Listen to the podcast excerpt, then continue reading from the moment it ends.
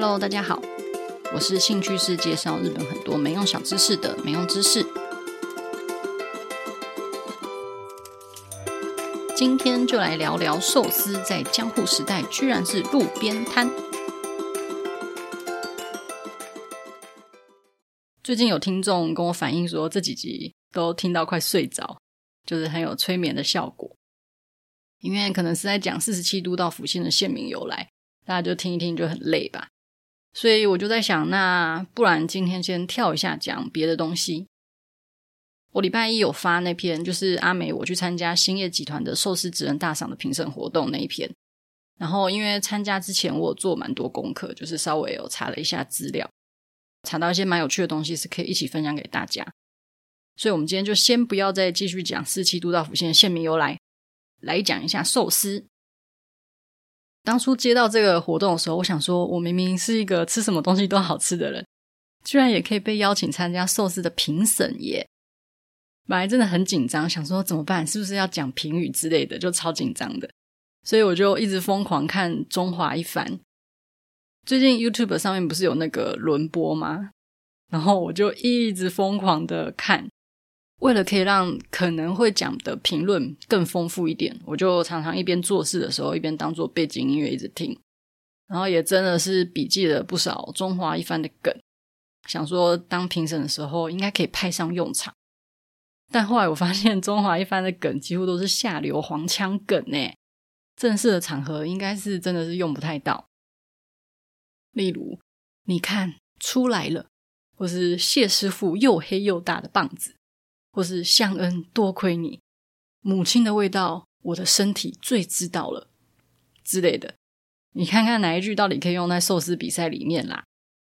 唯一可以用的就是因为这个寿司职人大赏是有计时十分钟的，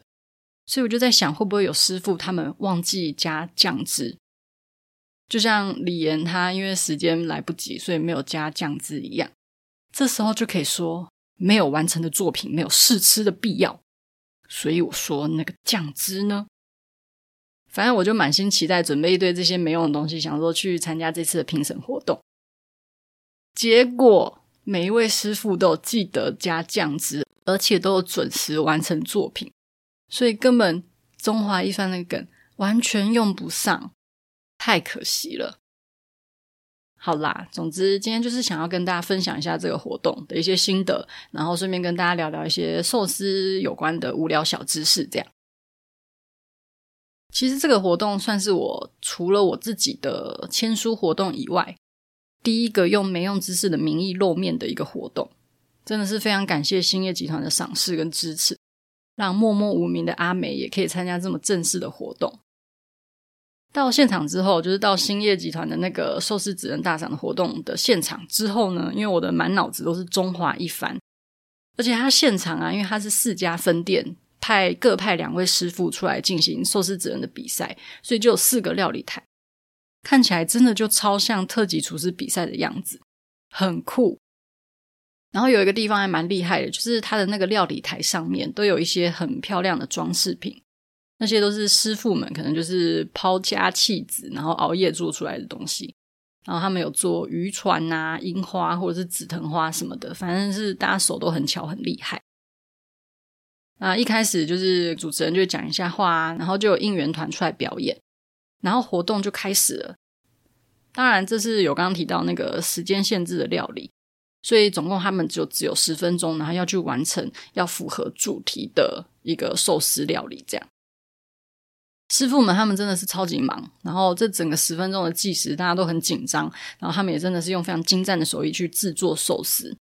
然后像评审的话，就是可以在这个时候去看师傅们他们捏寿司的方法、手法，或者是选用的食材等等。但是就是不能跟师傅讲话，因为师傅都很紧张，他们根本没有时间可以理你。真的很刺激耶，因为就短短十分钟而已，然后你又要做出跟主题有关，然后又要好吃又要美观的东西。又要技巧高超，真的是很困难的一件事情。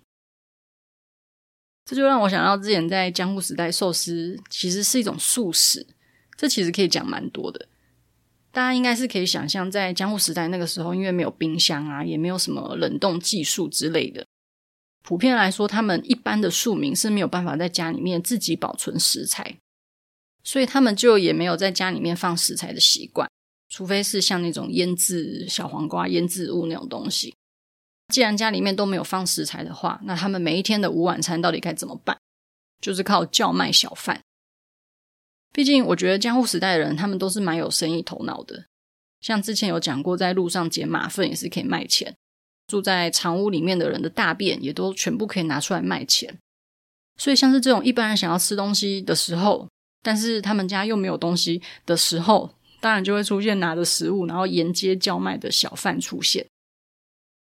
所以，其实，在江户时代，几乎像是蔬菜啊、鱼啊、蛤蜊啊、纳豆啊，甚至一些民生用品等等。就会有商人，他们带着这些东西，然后在路上沿街叫卖。因为只要你带着食物出门，就一定会有人要买，所以几乎一整天都有这样子的一个小贩在。你也不怕买不到东西吃，小贩他们自己也不怕没有人买，是一个非常好的一个生意。这个叫卖小贩，当然也有人是卖寿司的。寿司这种料理，其实在日本已经存在很久很久很久了。据说从一千三百多年前的奈良时代就已经存在了。它的发展也是因为保存不易，所以当时就会用呃把鱼用盐搓一搓，然后和饭放在一起腌制发酵。其实那时候的饭它只是负责保存鱼用的，不是拿来吃的，所以在吃的时候是会只吃鱼，然后把饭刮掉。后来就开始慢慢的有发展酿造醋，然后就会把鱼背跟饭放在一起吃。那因为腌制的时间缩短，所以饭也比较好入口，所以大家就会开始吃，呃，会一起吃掉那个保存用的饭。其实最一开始流行的是鸭寿司，鸭寿司不知道大家有没有听过？就是在京阪跟江户那一带，其实呃曾经有一段时间压寿司才是一个主流。那这个压寿司就是把醋饭跟鱼放在一个盒子里面，然后压得很紧很紧。然后切一切就会变成一个长方形的一个寿司，这样。至于为什么后来反而是握寿司变成主流，据传是因为江户人他们太急躁了，他们等不及把鱼跟饭放在盒子里面压一压，然后再拿出来切，他们就是想要干脆直接把鱼放在饭上面直接吃就好了。他们就是急，所以他们就想出了这个方法。然后没想到直接把切片的鱼放在饭上面的这个做法，江户人真的超爱。所以握寿司就开始在江户一带流行起来，只是这其实都已经是江户时代，已经是蛮中后期以后的事情。其实，在当时路边摊也是非常流行，像是那种主卖酒屋什么的，就是有一点点像是现代的居酒屋。反正寿司其实不只是小贩，寿司的路边摊在江户时代后期也是很盛行。那时候的人喜欢在路边摊吃个关东煮啊、天妇罗啊，甚至是寿司。和现代人觉得说寿司是一种很高级的料理的这种感觉是完全不一样的。时代的变化真的是很有趣呢。好，那我们把话题拉回比赛。所以刚刚就讲到，呃，因为有限制时间，所以我就会想到说，诶，这有一点点像是江户时代的一个速食寿司，因为做的速度要够快，才不会让急躁的江户人等太久。反正，在比赛过程中，也真的每一个师傅都是在十分钟内完成他们的料理，非常的酷。十分钟的一个料理时间结束之后呢，就是师傅们他们要开始说菜，要来说自己的一些创作理念呐，然后有没有符合自己的主题啊，然后是不是呃有切合到主题？诶，我是不是一直都没有讲主题是什么？主题是和，就是那公咪大和民族的和。和这个主题真的是说大还蛮大，说狭义吗？可能也是有一点点狭义。所以要怎么去呈现这个主题，应该是师傅们都还蛮伤脑筋的事情。其实，在说菜的时候，我也是超级认真 做笔记的，因为想说等一下就要评审了，如果我没有好好听的话怎么办？这四家店他们表达出来的主题，虽然都跟和有关系，可是真的都是不一样的，我觉得很酷。像有一组，他们是用水果来当做寿司的佐料，例如是水果塔塔酱，去中和鲑鱼的油腻啊，然后就是一个很酷的一个很创新的感觉。那也有一组在挑选食材上面，都是选一些非常有喜气的食材。我记得他们在摆盘的时候，就是有把刚刚讲到的那个鸭寿司跟握寿司摆在一起。然后他们有做稻荷寿司。稻荷寿司就要从幕府末期的一个呃江户常常被提及的四样东西开始讲。这四样东西就是火灾、打架、稻荷跟狗大便。稻荷就是指稻荷神，稻荷神原本是农业之神，后来就变成是保佑生意兴隆的神。在江户的商人文化里面，保佑生意兴隆的稻荷神是最贴近他们当地人生活的一个信仰对象，所以江户这一带才有非常非常多的稻荷神社。道和寿司也因为这样一个由来，就是很有喜气啊，然后有被祝福到的感觉，所以就是也非常受欢迎。所以做出稻荷寿司，我觉得他们也有一种就是要让店里面生意更加兴隆的寓意在这样。所以我觉得整体来讲，他们呃选择这些有喜气的食材去做料理，是一件就是真的很符合主题的事情。补一个超级没用小知识，就是我还有在查那个江户时代末期。稻荷寿司大概一个是卖四文钱左右，以现在来看的话，大概是台币三十块左右。一天据传呢是可以卖好几千个，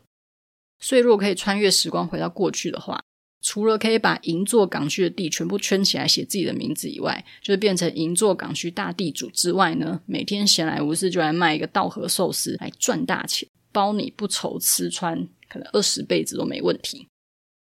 刚刚有讲到，就是这一组他们有把京阪比较流行的鸭寿司跟呃江户比较主流的握寿司合在一起，所以我觉得就有一种把呃日本的寿司文化融合在一起表现的感觉。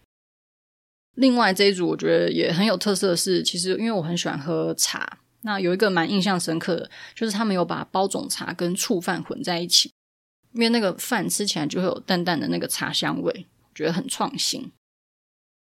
那还有另外一组，他们是融入历史文化，例如说有出现伊达卷啊、惠方卷啊、镰仓时代的五目散寿司等等，就是他们会做一些这个时代里面特别有名的食物，然后再加上一些大胆的想法。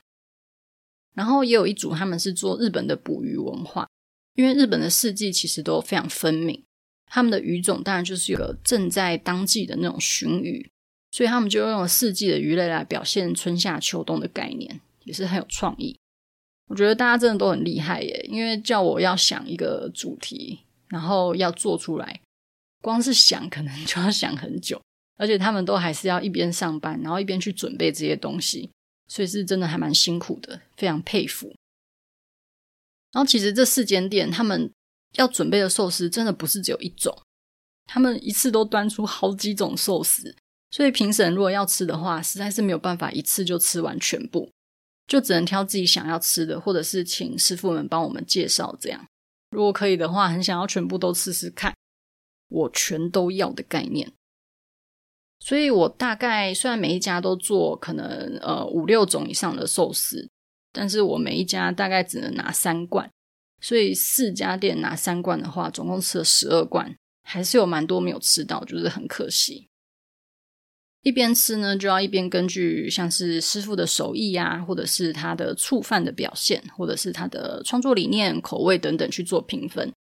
其实真的超难评的，因为每一个都很好吃。所以我自己是在创作理念跟主题是不是有契合上面占的比较大的比重。反正真的是一个很酷、很有趣的活动。希望阿梅可以多接到一些跟吃的有关的活动，许愿。其实像是关于江户时代的一些饮食文化，真的是可以讲超级多东西。因为现在日本的一个饮食文化的发展，跟江户时代当时的一些饮食是有很大关联性，有很大的影响性。像是还有一个是鳗鱼饭的诞生，这个也蛮有趣的。就是有一天有一个剧场的老板，他就很忙，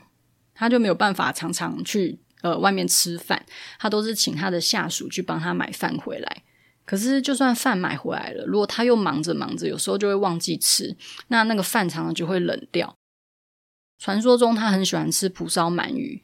所以像刚刚有讲到说买回来的凉掉的东西，应该就是指蒲烧鳗鱼。他就在想要怎么样可以吃到热腾腾的鳗鱼，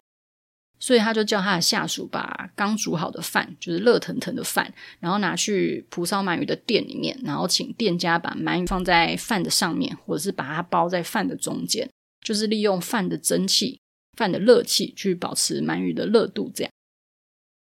那因为蒲烧鳗鱼的那个酱汁跟饭拌在一起吃，就诶发现也太好吃了吧！所以这个店家就把这 idea 给偷偷的学走，然后开始在自己的店里面卖鳗鱼饭。据说就是这样子的由来。总之，这次真的是非常荣幸可以参加这个兴业的寿司职人大赏。那也是因为这样子，我才可以查到很多很多跟江户时代啊、寿司啊等等、触饭等等有关的美容小知识。所以之后就是等到四十七都道府县的县名由来讲完之后，也可以慢慢再跟大家分享。那我们今天就先到这边，希望大家喜欢这一集。听完应该是蛮饿的啦，我边录边饿，想说晚上来吃寿司好了。那我们就下周再见喽，拜拜。